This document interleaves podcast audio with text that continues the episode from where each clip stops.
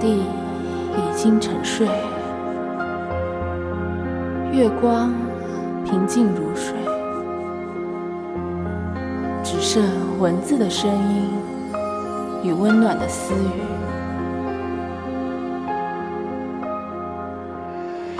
夜半时分，愿您好梦。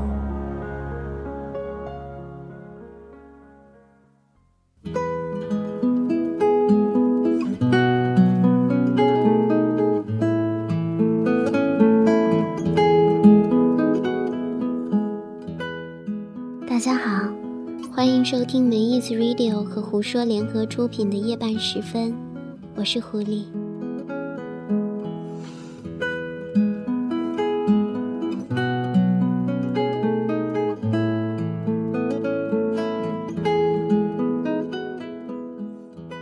电脑前的单身狗们，你们是否幻想过自己心目中最完美的伴侣呢？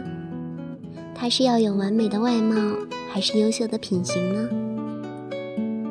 不过，如果幻想的太用力的话，三次元可就麻烦了。而且，如果他真的出现了呢？如果打开门就看见他在你的房间里，你要怎么办呀？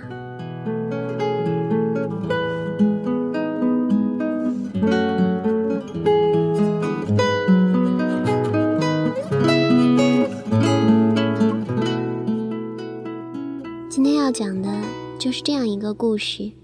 来自木心，完美的女友。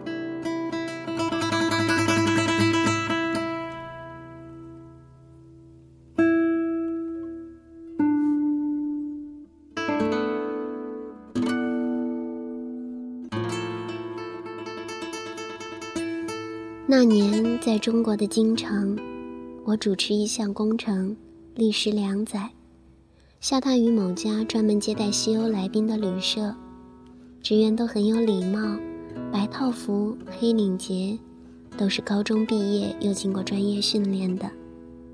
我休息饮食可称安适，房租是由石油部付的，餐厅只有楼下一个，绿叶扶疏。幽静宜人。餐毕，侍者用铜盘托来账单，签个名，月底结算。唯一不满足的是，不像生活在中国。我对这座名城是陌生的，所以假日多半出游，而不喜结伴。虽寂寞，却是平平稳稳，像艘帆船在晴光微风的海面。缓缓航行。夏日某次宴席上，遇见了旧时同学，他已是颇负盛名的雕塑家。工作场离我住的宿舍很近，正在放大一件建筑装饰。散席时，他说：“那浮雕很累人，中午想睡一会儿。你白天不在，可否关照值班人员给我钥匙？”我很高兴的同意，旅社人员也很高兴为著名的艺术家服务。而一天又一天，我不安，日益不安，希望他早些结束那附近的工作，不再来此午睡。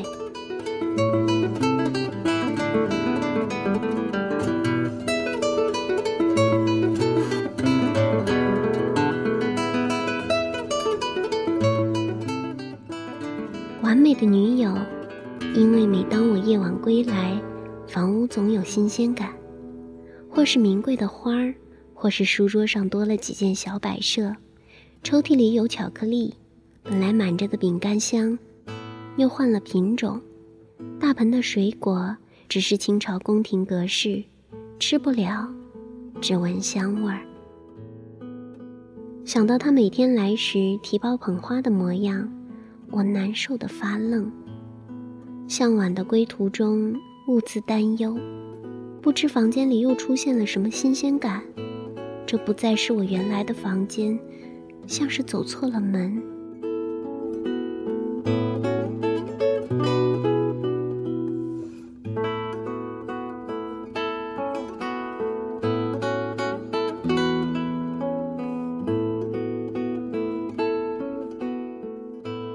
事态在扩展。极化。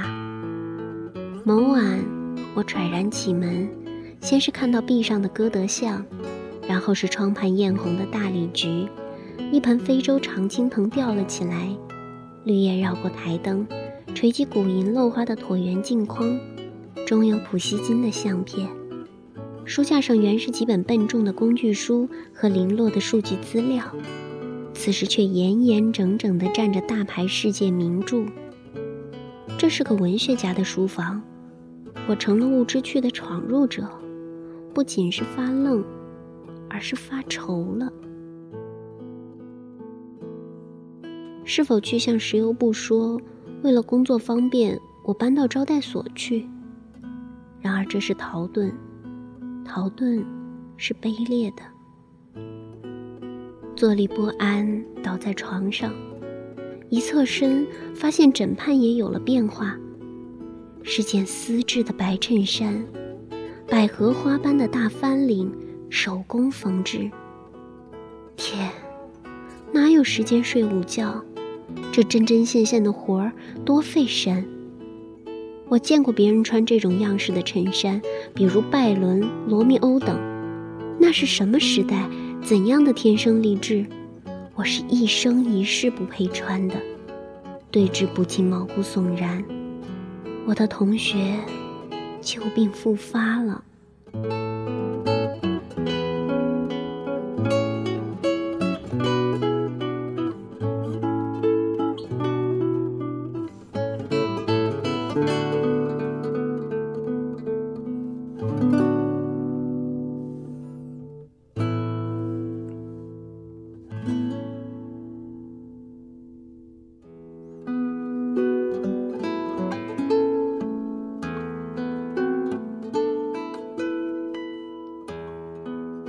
和他中学同班，都爱文学，写罗曼蒂克兮兮的诗。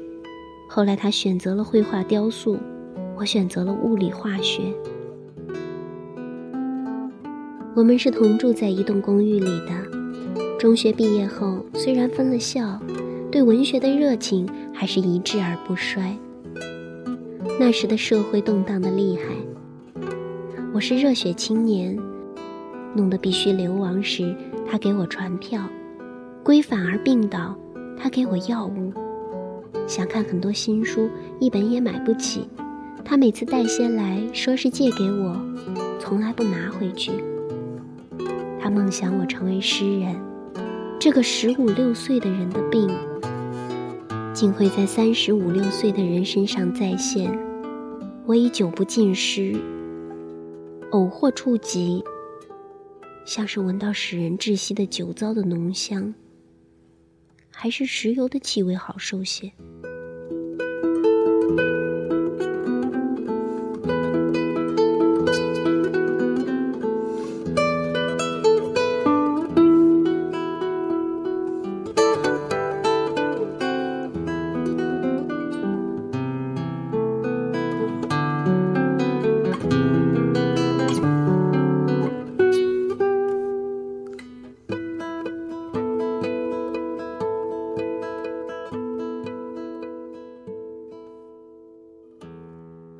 二十年中，战争、婚姻、职业和生活的沧桑，都是中年人了。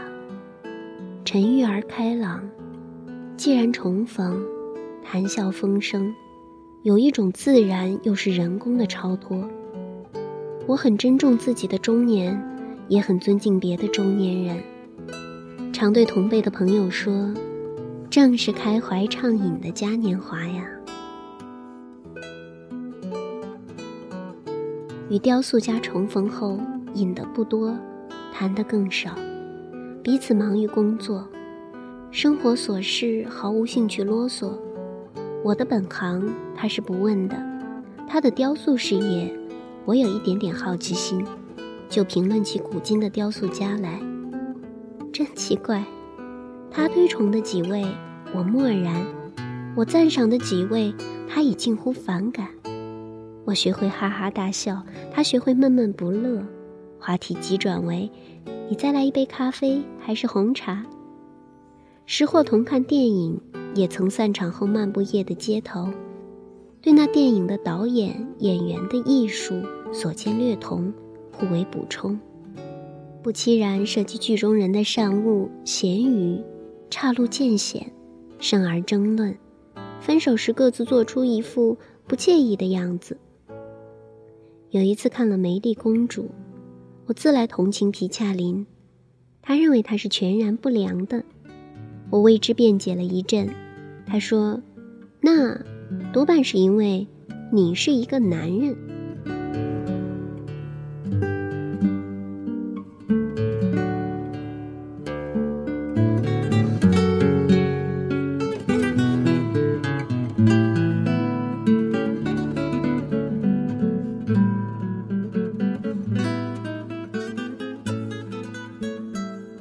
别的朋友来看我，对我居住的情趣议论纷纷。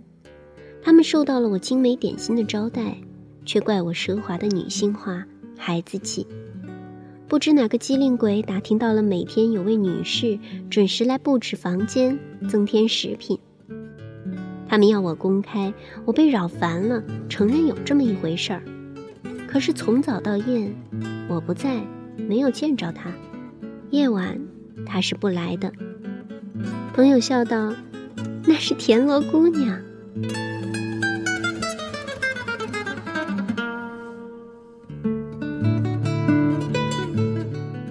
小时候，我听到过这个民间传说：田螺化成女人，白天为渔夫料理家务，晚上她恢复原形，躲在水缸里。朋友们因此典故，我也觉得情况相去不远，便认同了。这还不能平息满屋子的兴奋，并要亲眼见见这位田螺姑娘。我对雕塑家说了这个笑话，他素来豪爽，表示由他做一次宴请。于是大家聚在华美的酒桌上，他俨然东道主，丰盛的摇浆，盈盈的笑语。宾客中有几位也是当年的同学，谈来格外有味儿。谁也没人称她田螺姑娘，或是田螺夫人。宴会很成功，事后都赞美她的不凡超群。她与丈夫分居多年，那时候正好办完离婚手续，于是朋友们一致认为我和她即将由同居而结婚了。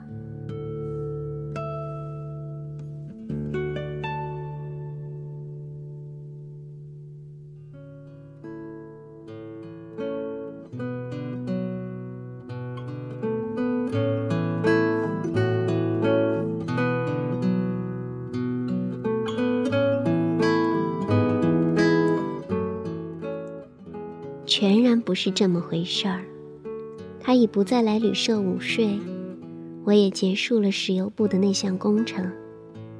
临别的忙碌，使我至今也记忆不清，何以我上飞机时送别的众人里没有那个雕塑家？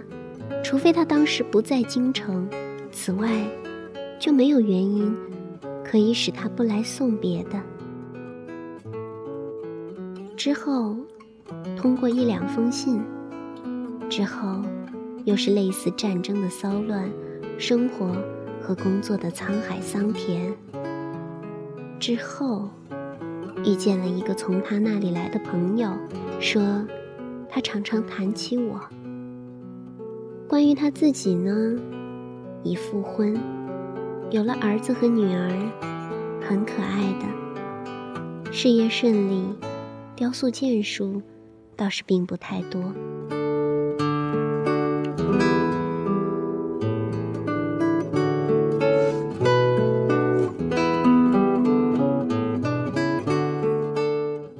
可平安了，大家都已是老人。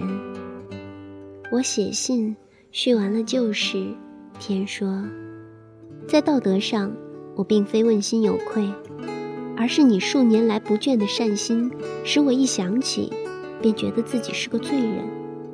不久，收到回信，我没有像你所说的那么好，不值得你称道。除了这两句，其他的都似乎节字报端的社论。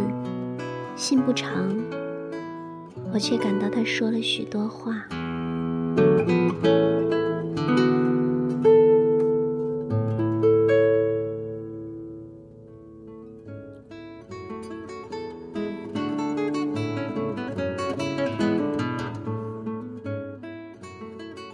从他最后一封信看。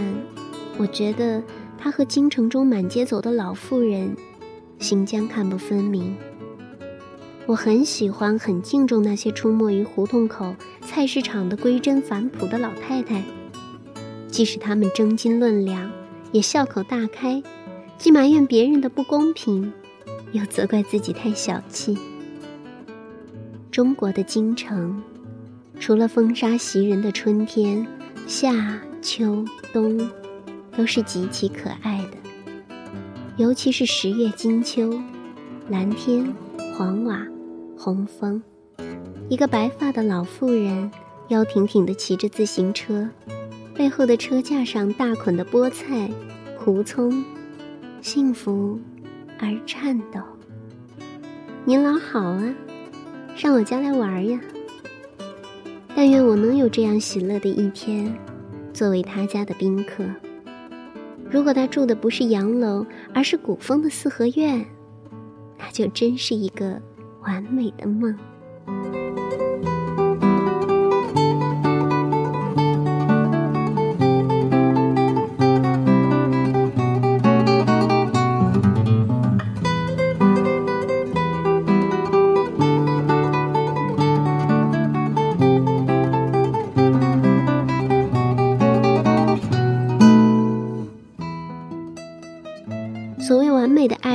了心灵上的契合，也应有生活上、思想上的自由。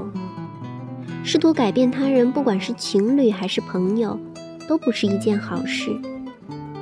她可是一个活生生的人呢，可不是真的田螺姑娘，你也不是。而且，狐狸觉得，就算是理想的伴侣，稍微有些小毛病，也是萌点，不是吗？当然，这一切。都要看脸。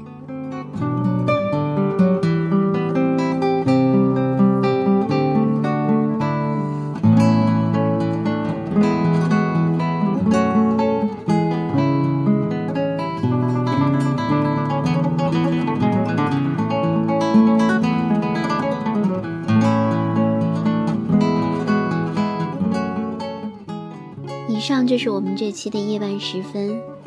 就要和大家说再见了。如果你有什么情感问题和烦恼，或对节目的意见和建议，可以私信没意思 Radio 官博或我的微博“三副白龟人间不幸”，我们都会收到。希望大家继续关注我们没意思 Radio 和胡说的其他栏目。你可以在新浪音乐人、爱听 FM、荔枝 FM、网易云音乐和苹果的 Podcast 中搜索“没意思 Radio”。和在微博音乐人荔枝 FM 搜索“三副白龟人间不幸”，并订阅我们的节目。同时，在新浪微博关注“没意思 Radio”，可以参与我们的常规节目的话题互动，也可以加入“没意思 Radio” 官方 QQ 群二零七五五二五幺七和我们互动。我们在这里等你。好啦，夜半时分，愿你好梦。我是狐狸，下期节目大家再见。晚安。